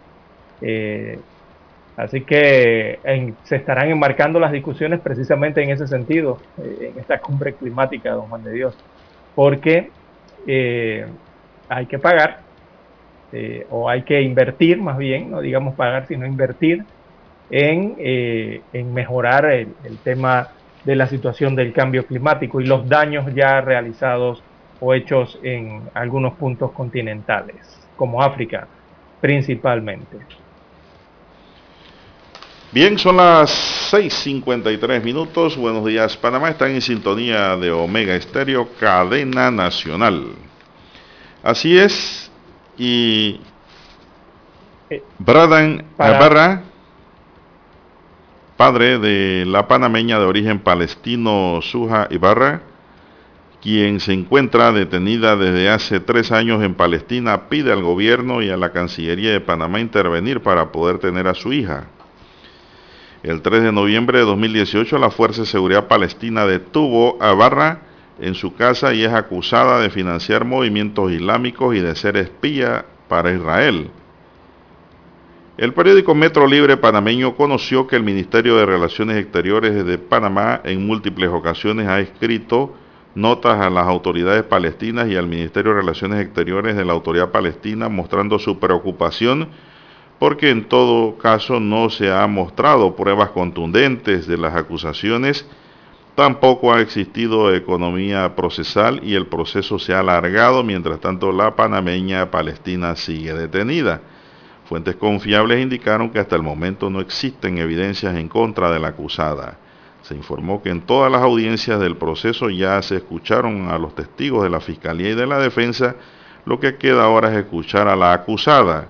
Amnistía Internacional también se ha pronunciado sobre este caso, don César. Así que, pues, Aquí en Panamá. No se puede condenar sin pruebas. Exactamente. es un principio general del derecho procesal o del derecho probatorio, para ser más específico. La materia especial que se da en la Universidad de Panamá, derecho probatorio. Bien, las 5.55 minutos, perdón, las 6.55 minutos eh, de la mañana en todo el territorio nacional, 6.55 minutos. Eh, don Juan de Dios regresando al plano local. Durante el fin de semana, o más bien don Juan de Dios, desde ocurrido aquel suceso en la discoteca Espacios en San Felipe, eh, al parecer las, las autoridades se activaron en el tema de la fiscalización y la inspección a los locales comerciales, don Juan de Dios, desde ese día. Claro. Y se han puesto a trabajar, se han puesto a trabajar eh, en horas de la noche y en la madrugada a fiscalizar y a visitar los locales para ver si cumplen con sus avisos de operación o sus permisos eh, nocturnos, ¿verdad? En este caso. Y bueno, lo que han detectado es que han detectado local que operaba como restaurante con un área oculta de discoteca. Mire usted lo que hacen los comerciantes, algunos comerciantes. Así que algunos comercios que no mantenían los permisos correspondientes para realizar actividades nocturnas fueron detectados durante un operativo realizado en diferentes bares y discotecas ubicados en los corregimientos de San Francisco, Pueblo Nuevo y Bellavista durante el operativo en el que participaron el municipio eh, capitalino y la Policía Nacional, se logró ubicar comercios que no mantenían los permisos correspondientes para actividades nocturnas. Eh, otros locales no contaban con permisos para operar como discoteca, sin embargo mantenían puertas falsas para ocultar la actividad ilícita. Imagínense hasta dónde llega.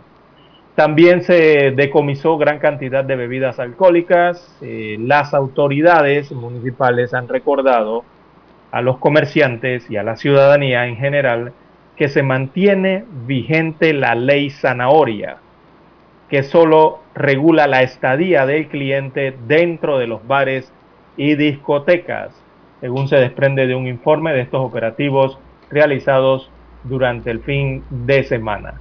Así que eh, habían locales que no contaban con los permisos para operar como discoteca, sin embargo mantenían puertas falsas para ocultar la actividad ilícita, o sea, eran restaurantes, había una puerta o una pared falsa y del otro lado entonces había una discoteca o había otro otro espacio, otro otro espacio del local como discoteca oculta.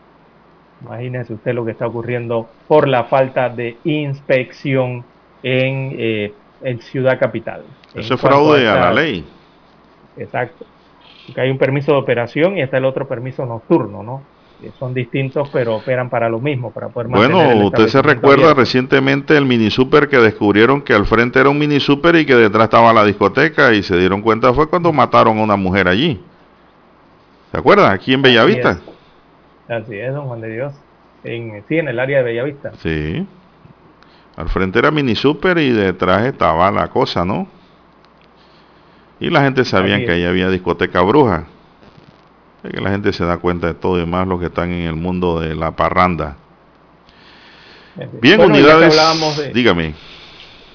Sí, ya que hablábamos de, del caso registrado la semana pasada, don Juan de Dios, rapidito, eh, estiman, eh, bueno, las fuentes indican que el tumbe podría ser el móvil del ataque contra los galácticos. Recordemos eso que ocurrió en la discoteca Espacio la semana pasada.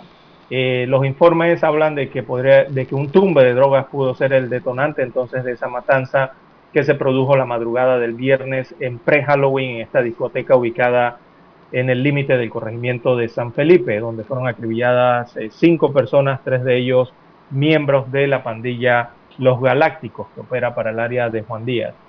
Así que los informes extraoficiales sugieren que hace tres meses se produjo el tumbe de un cargamento de narcóticos. Los mexicanos, dueños de la droga, iniciaron sus averiguaciones y detectaron al supuesto responsable. Así que lo sucedido no fue, según los informes, propiamente una guerra entre pandillas, sino aparentemente el pase de factura por ese tumbe de droga. Vamos a la, pausa para regresar con más. Esta es la hora. 7 AM. 7 horas. Omega Estéreo, 40 años con usted en todo momento. El satélite indica que es momento de nuestra conexión. Desde Washington, vía satélite. Y para Omega Estéreo de Panamá, buenos días, América. Buenos días, América. Vía satélite. Desde Washington.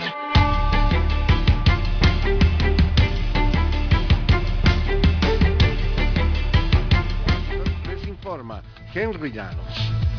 18 estados presentaron el viernes tres demandas separadas para impedir la obligatoriedad de las vacunas contra el COVID-19 que impuso el presidente Joe Biden a los contratistas federales con el argumento de que la medida infringe la ley federal. Los fiscales generales de Alaska, Arkansas, Dakota del Norte, Dakota del Sur, Iowa, Missouri, Montana, Nebraska, Nueva Hampshire y Wyoming entablaron la demanda en una corte federal en Missouri. Otro grupo que incluye a Georgia, Alabama, Idaho, Kansas, Carolina del Sur, Utah, y Virginia presentaron su caso en una corte del Distrito Federal de Georgia. Y pese a las objeciones del gobierno de Joe Biden, la Corte Suprema de Estados Unidos accedió a sopesar si estados con gobiernos republicanos pueden asumir la defensa de una norma de la era de Donald Trump que niega la residencia permanente a inmigrantes que reciban asistencia pública como los cupones de alimentos y también examinará un caso relacionado con el cambio climático.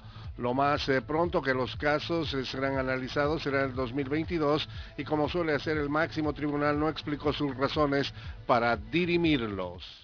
Especialistas piden a víctimas de crímenes de lesa humanidad en el país no alarmarse por el cierre del examen preliminar que adelantaba la CPI en Colombia. Desde Caracas nos informa Carolina Alcalde. El hecho de que la semana pasada, luego de 17 años, la Fiscalía de la Corte Penal Internacional haya anunciado el cierre del examen preliminar en Colombia, que le habría llevado a investigar crímenes de guerra y lesa humanidad durante el conflicto armado en ese país, pudo haber generado preocupación en algunos sectores que claman por justicia en Venezuela. Ali Daniels, profesor de Derecho Internacional con una institucionalidad sobre todo diferente a la venezolana. En Colombia hay una justicia especial de paz, no tiene un reflejo en el caso venezolano. Carolina Alcalde, Voz de América, Caracas. Tres explosiones consecutivas ocurridas por una fuga de gas en una toma clandestina de gasoducto dejaron la madrugada del domingo a por lo menos un muerto, 11 personas heridas, cuatro de ellas menores y medio centenar de casas derrumbadas o fuertemente dañadas en un barrio al norte de la ciudad de Puebla, en el centro de México. El gobernador de Puebla, Miguel Barbosa, acompañado de autoridades civiles, militares y de petróleos mexicanos, explicaron en conferencia de prensa que se evitó una tragedia mayor gracias a una llamada de emergencia previa a las explosiones alertando de una nube blanca y olor a gas, lo que permitió la evacuación de 2.000 personas en un radio de un kilómetro.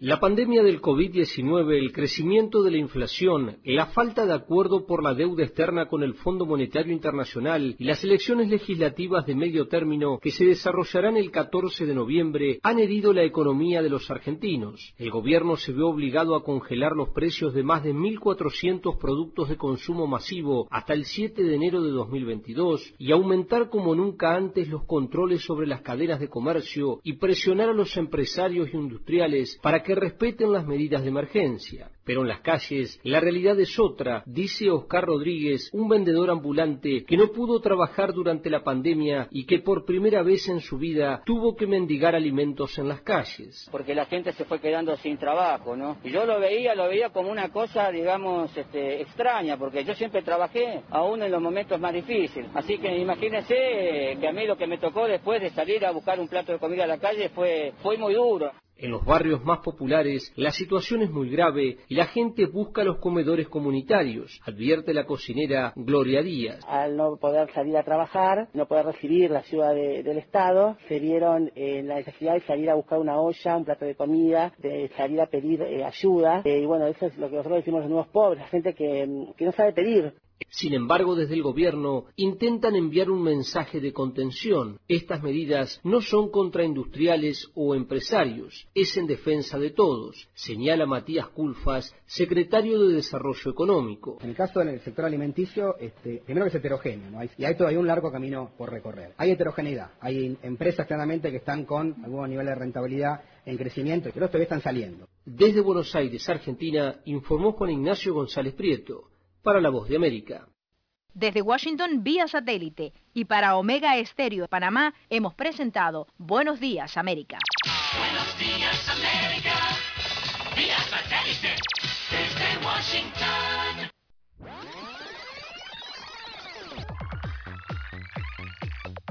Omega Stereo tiene una nueva app. Descárgala en Play Store y App Store totalmente gratis. Escucha Omega Stereo las 24 horas donde estés con nuestra aplicación 100% renovada. Somos Omega Estéreo. 40 años siendo la cadena nacional en FM Estéreo, pionera en Panamá.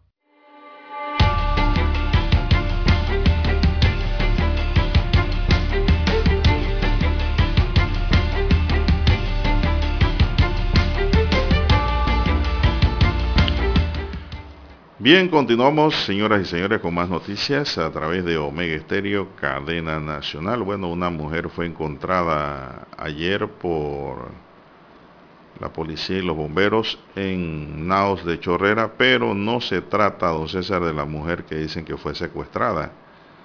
Unidades del Cuerpo de Bomberos de Panamá informaron del apoyo brindado a una mujer de unos 48 años de edad, de la cual fue rescatada en el sector de Naos, en Chorrera, Panamá Oeste. Al momento de llegar, los bomberos se encontraron con una mujer en estado de desnudez, la cual había sido agredida físicamente, presentaba golpes y se mostraba totalmente desorientada y deshidratada. En pocas palabras, pues eh, aquí se ha cometido un delito. La víctima fue provista de atención en el lugar para darle seguridad y cobertura, trasladarla al hospital Nicolás Asolano para que poco a poco recuerde sus generales y dónde estaba antes de llegar a Naos. El caso llamó la atención porque se llegó a pensar también que se trataba de la mujer que no ha sido ubicada del secuestro de las tres personas que viajaron de Chiriquí a Veraguas para alquilar un helicóptero de regadío, dos de los cuales se encontraban muertos en el río Chico, César. Eso ocurrió. En Chorrera, sí. Sí, se está investigando ahora de quién se trata esta mujer y por qué. Se desconoce el móvil del hecho y, y, lo que se trata entonces de ubicar a la, la identidad de la persona que agredió a esta mujer eh, en Chorrera, eh, que bueno, ella fue, todo indica que esta femina fue víctima de una agresión física y luego abandonada desnuda en Naos, eh, donde allí lo ubicaron las autoridades, ¿no? la Policía Nacional y le brindaron, le prestaron la ayuda en conjunto con los bomberos de Panamá. siguen estas situaciones de violencia en el clima ¿no? de nuestro Panamá.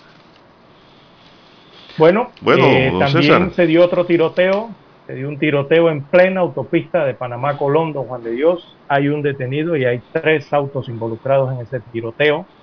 Eh, en la autopista, los informes iniciales señalan que se dio un intercambio de disparos en medio de una persecución a la altura de la comunidad de Valle Verde, próxima a la salida eh, de la autopista a la altura de los Cuatro Altos, ahí en la provincia de Colón.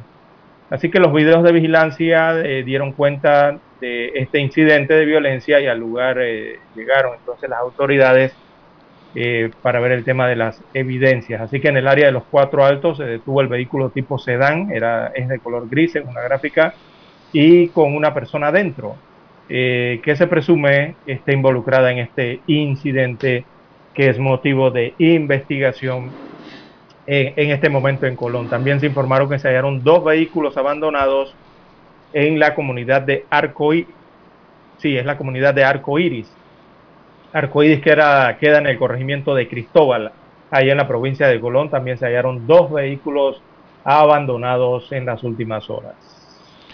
Bueno, Lara, y los bandidos asaltaron la diligencia. ¿Se enteró de esa? La diligencia. Así es. Sí, la diligencia me suena... Eh, la noche del sábado, delincuentes armados asaltaron un bus de la ruta Panamá-Santiago. De acuerdo a los afectados, el bus era como a las 7 de la noche que salía de la terminal de Albrook. Informaron que en la chorrera tres individuos se subieron al transporte colectivo uno se sentó adelante, otro en la mitad del bus y el último se fue al final. Al principio nadie se imaginó que serían víctimas de estos delincuentes. Todo el mundo pensaba que eran pasajeros. Todo iba tranquilo hasta que llegaron al roble de agua dulce en Coclé. Estando allí los sujetos sacaron armas de fuego, incluso una escopeta y amenazaron al conductor, al secretario del bus y a los 20 pasajeros que iban hacia Veraguas. Posteriormente tomaron el control del vehículo y lo llevaron hasta un paraje solitario en donde los esperaban otros dos compinches y entre todos los despojaron de las pertenencias. Algunos fueron heridos con las cachas de las armas, pero no hubo víctimas que lamentar. Se conoció que dentro de este bus también iba un policía en civil a quien le robaron la placa y el uniforme, Lara. Estaría desarmado. sí, sí, eh, sí, seguramente iba civil, ¿no? Bueno, en momentos de terror, suponemos, eh, vivieron entonces estos 20 pasajeros cuando estos cinco delincuentes armados asaltaron ese bus de la ruta Panamá-Santiago que los transportaba la noche del sábado con destino a la ciudad de Santiago de Veraguas. Así que mire usted cómo operan estos, estos delincuentes, ¿no?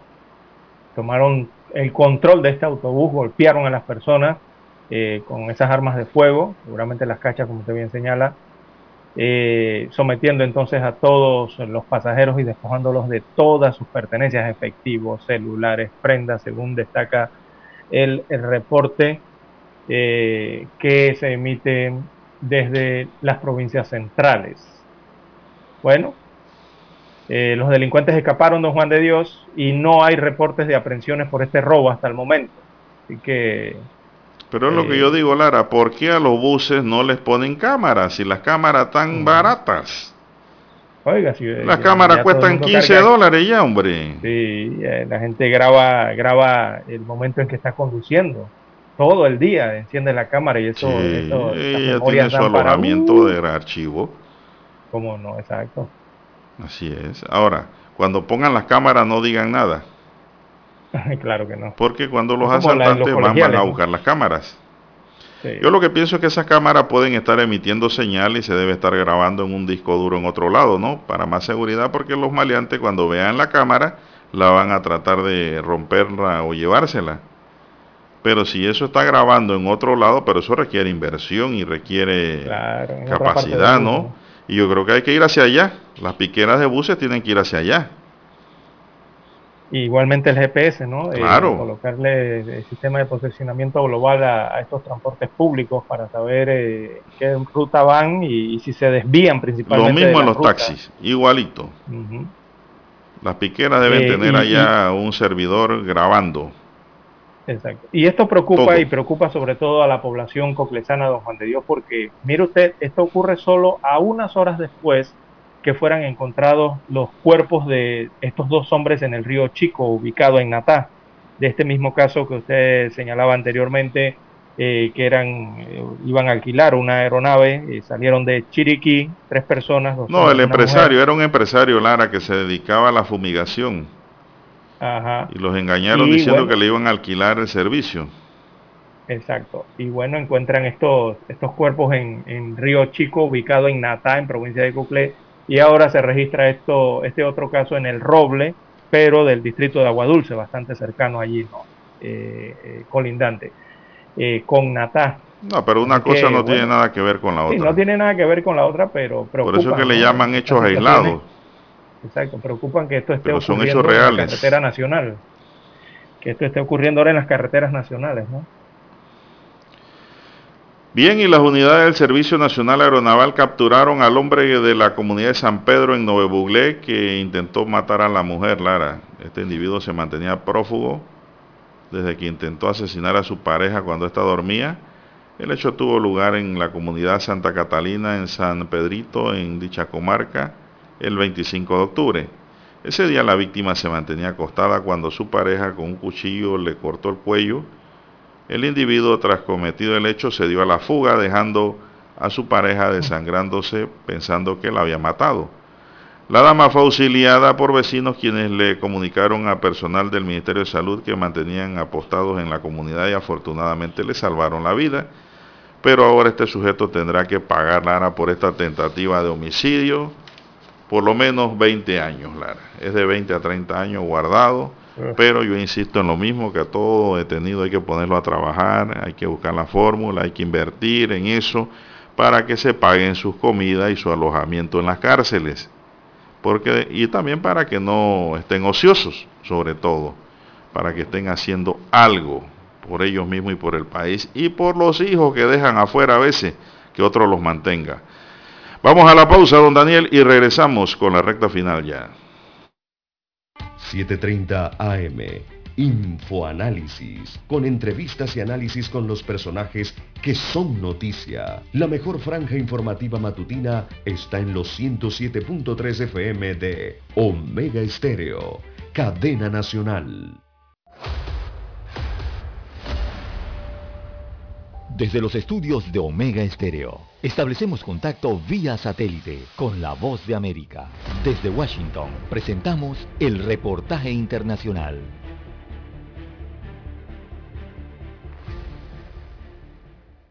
La declaración de la falta de confianza del gobierno de Estados Unidos por el debilitamiento de la institucionalidad democrática en los países del Triángulo Norte Centroamericano debe llamar la atención del gobierno de El Salvador para retomar el rumbo y seguir siendo considerado como aliado confiable para la cooperación. El ex embajador de El Salvador en Estados Unidos, Rubén Zamora, expresó que el gobierno enviaría un buen mensaje para atraer la inversión que genere oportunidades de desarrollo para los ciudadanos si se compromete con la transparencia y el respeto a la institucionalidad democrática. Y el problema que plantea es que precisamente el presidente Bukele quiere acabar con la corrupción que hubo antes, ¿verdad? Pero no quiere tocar la corrupción aún más grande que le está sucediendo a él con su gobierno. Zamora considera que las constantes críticas del presidente Bukele al gobierno de Estados Unidos no contribuyen a que el país pueda recibir parte de los 5 mil millones de dólares que en principio anunció la administración Biden para Centroamérica. Sin embargo, el secretario de Comercio e Inversión del gobierno Miguel Catán asegura que el país tiene buenas condiciones para la inversión. Tenemos que entender que nosotros tenemos uno de los mejores esquemas de seguridad jurídica. Eh, si se refieren o se quieren referir a los cambios que hubieron en algunas instancias del Estado, esto no tiene, no tiene mayor cosa que ver con temas fiscales y económicos. El director ejecutivo de la Fuerza de Tarea del Triángulo Norte Centroamericano USAID, Michael Camilleri, y la congresista demócrata por California, California Norma Torres coincidieron en un foro internacional realizado en Washington, D.C., que Guatemala, Honduras y El Salvador deben fortalecer la gobernabilidad democrática para avanzar hacia un crecimiento económico inclusivo. Nerima del Reyes, Voz de América, El Salvador. Escucharon vía satélite desde Washington el reportaje internacional.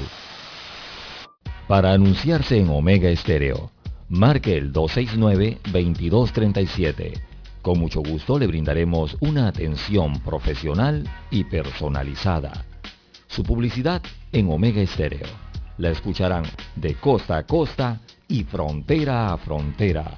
Contáctenos 269-2237. Gracias. Problemas de tierra, accidentes graves, reclamos a aseguradoras, incumplimientos de contratos, reclamos de herencias, todo asunto civil y penal, consulte al 6614-1445. Ahora contamos con el servicio de asesoría, confección de pliegos de cargos, impugnación y defensa en materia de contrataciones públicas. 6614-1445. Licenciados Juan de Dios Hernández Sanjur y Belkis Hernández Díaz. Omega Stereo tiene una nueva app. Descárgala en Play Store y App Store totalmente gratis. Escucha Omega Stereo las 24 horas donde estés con nuestra aplicación totalmente nueva. Omega Estéreo, 40 años innovando.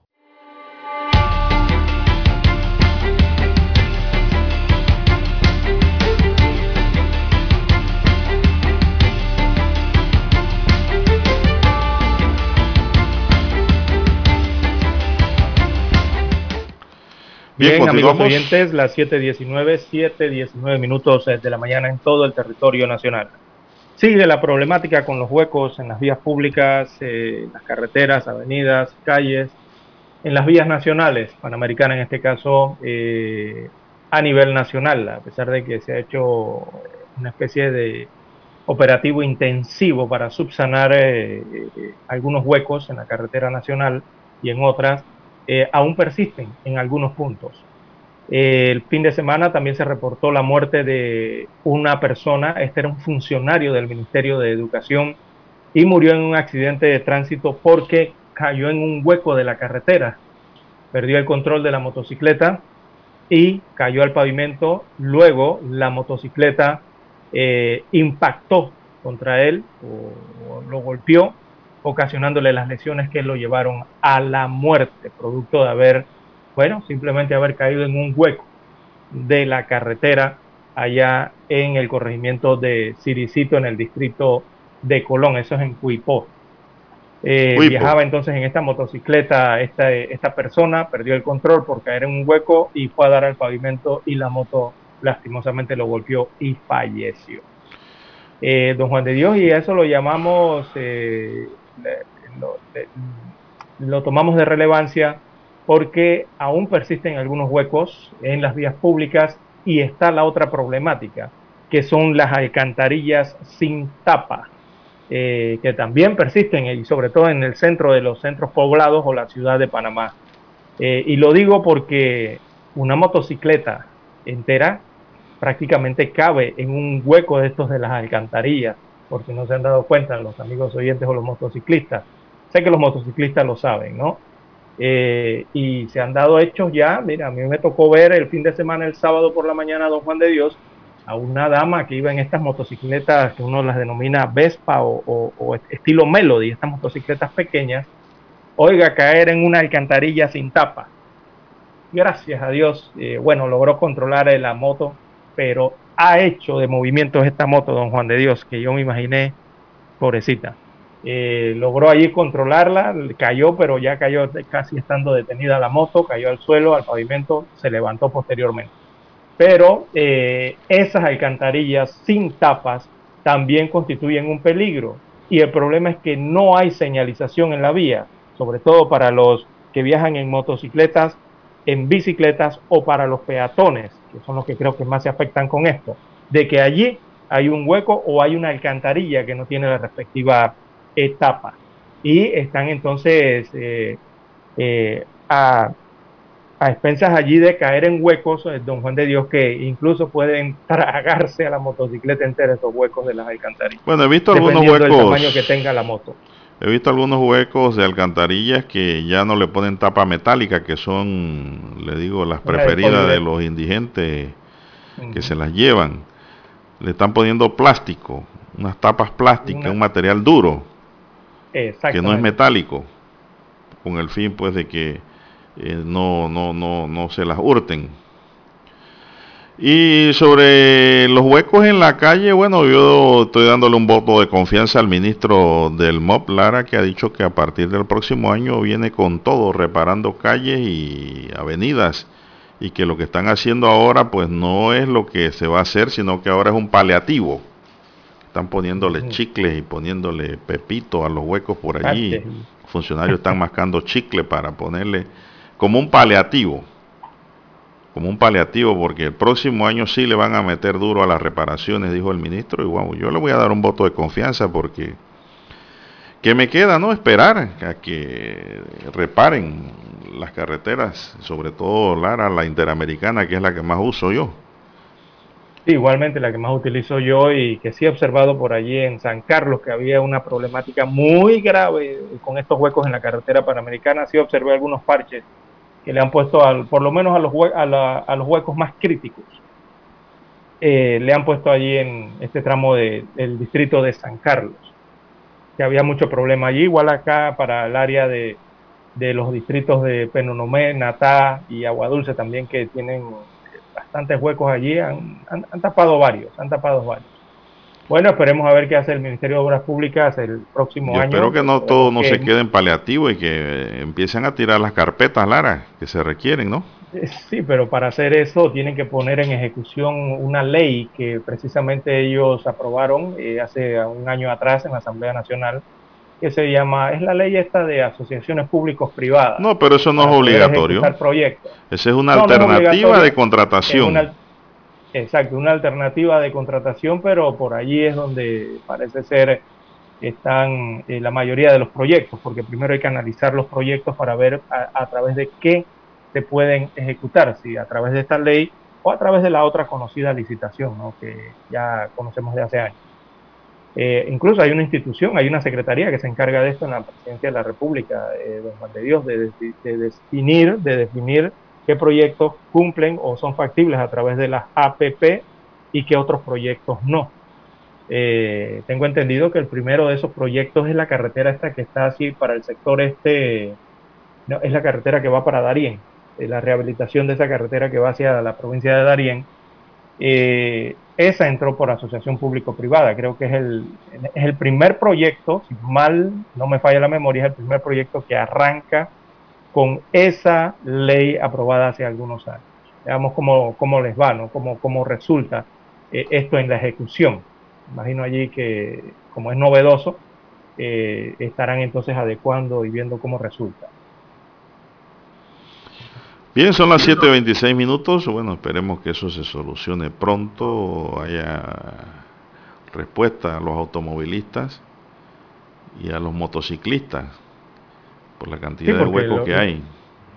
Sí, porque lo, lo, que resulta es que cuando uno escucha que están aprobando los presupuestos anuales en la Asamblea Nacional, entre los tres presupuestos más altos que tienen las instituciones del Estado están precisamente el presupuesto del Ministerio de Obras Públicas. El Ministerio de Obras Públicas es la segunda partida más alta de inversión que tiene el presupuesto general del Estado del año, por lo menos de este año 2021. Y, eh, y bueno, vemos la situación, tiene más de 1.600 millones de dólares para ejecutar en inversiones, esas inversiones significan puentes, reparación de carreteras, carreteras nuevos, caminos de producción, eh, señal, eh, bueno, la señalización creo que la hace la Autoridad del Tránsito y así, ¿no? Eh, y lo que la población, la ciudadanía, bueno, está pidiendo es ejecución, ejecución de esa, Sí, pero para ejecutar tienen que existir los fondos, Lara. Si no, usted puede tener números ahí ah, bueno. y va a ejecutar y no hay los fondos que va a ejecutar. Ah, bueno, ese, ese es lo otro. Eso se llama presupuesto, es una, es. una presunción. Presupuesto, por eso que es pre, de un supuesto. Si el supuesto no llega, pues no se puede ejecutar el pre. Recordemos que aquí la mayoría de los fondos fueron desviados a salud y a seguridad con la pandemia. Agotado esto, mejorada esta situación en el país como reflejan los números, yo pienso que ahora sí el MOB se va a meter de lleno en lo que es la reparación de vías.